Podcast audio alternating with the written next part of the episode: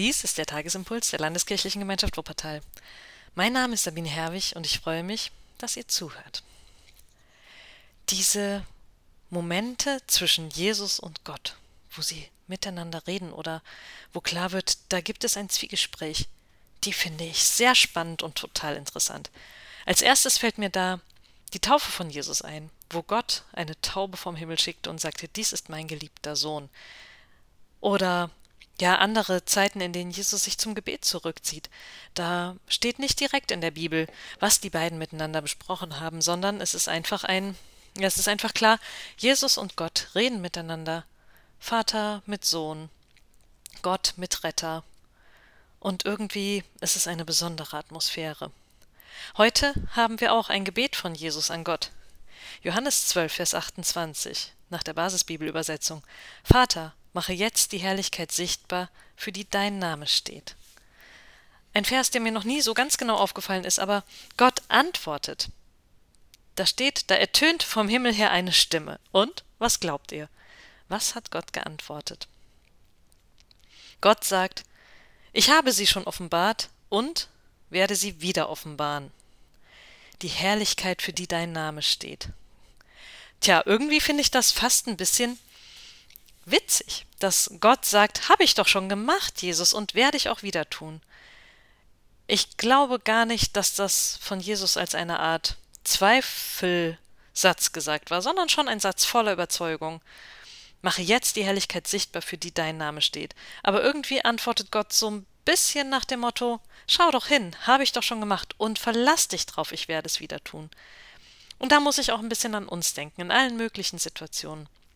Wir reden oft mit Gott. Wir reden Stoßgebete, wir reden lange Gebete, wir lesen Psalmen, alle möglichen Arten und Weisen. Und diese Kommunikation, die ist doch auch ganz unterschiedlich. Mal traurig, mal fast ein bisschen witzig, oft wahrscheinlich fröhlich und voller Dankbarkeit. Und diesen Moment zwischen Jesus und Gott hier in der Bibel nachzulesen, wo die beiden unmittelbar miteinander reden, das finde ich irgendwie sehr schön. Weiter geht die Geschichte übrigens, äh, dass Leute, die drumrum stehen, denken, es hat gedonnert oder ein Engel hat mit Jesus gesprochen. Aber nein, es war Gott höchstpersönlich.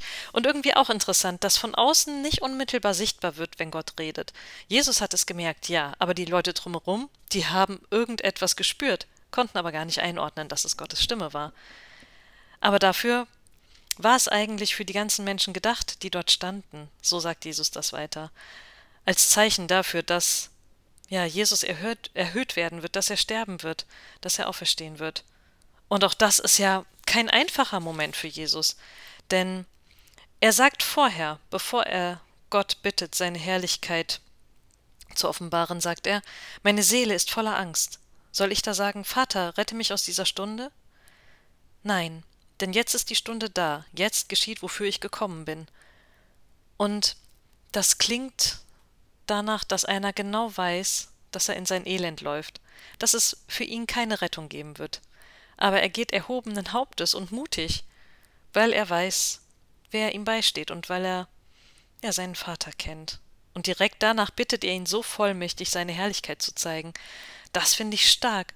Es ist auch so ein bisschen als würde Jesus sich dadurch wieder neuen Mut holen und sich vergewissern, dass er das alles, was er tut, mit Sinn tut und dass es einen, einen Chef darüber gibt, einen Vater, der ihm eben diesen Weg aufgetragen hat. Da muss ich auch an die vielen Widerstandskämpfer denken, ob im Zweiten Weltkrieg oder wann anders, die erhobenen Hauptes und sehenden Auges in ihr Schicksal gegangen sind. Und das ist ja, mal wieder von meiner Lebensrealität so weit weg. Aber ich möchte mir davon eine Scheibe abschneiden, von diesem überzeugenden, überzeugten, ja, Gott hat mich geschickt und Gott ist an meiner Seite und wird seine Herrlichkeit offenbar machen. Vielleicht in den kleinen Situationen, in denen ich zweifle oder hadere oder mich selbst so unzureichend fühle. Genau dafür ist vielleicht dieser Satz dann gut, wenn wir uns zusprechen Vater, mache jetzt die Herrlichkeit sichtbar, für die dein Name steht. Da kann viel passieren und das kann uns verändern und kann uns stark machen. Und Gott kann uns antworten, in welcher Form auch immer. Heute lade ich euch nochmal ein zum Gartengottesdienst bei den Jans in Wülfrath. Meldet euch doch einfach über unsere Homepage an. Alle Informationen ähm, habt ihr in einer E-Mail bekommen. Ich freue mich, wenn viele von euch am Sonntag dabei sind. Um 17 Uhr. Und der Friede Gottes, der höher ist als alle Vernunft, bewahre unsere Herzen und Sinne in Jesus Christus, unserem Herrn. Amen.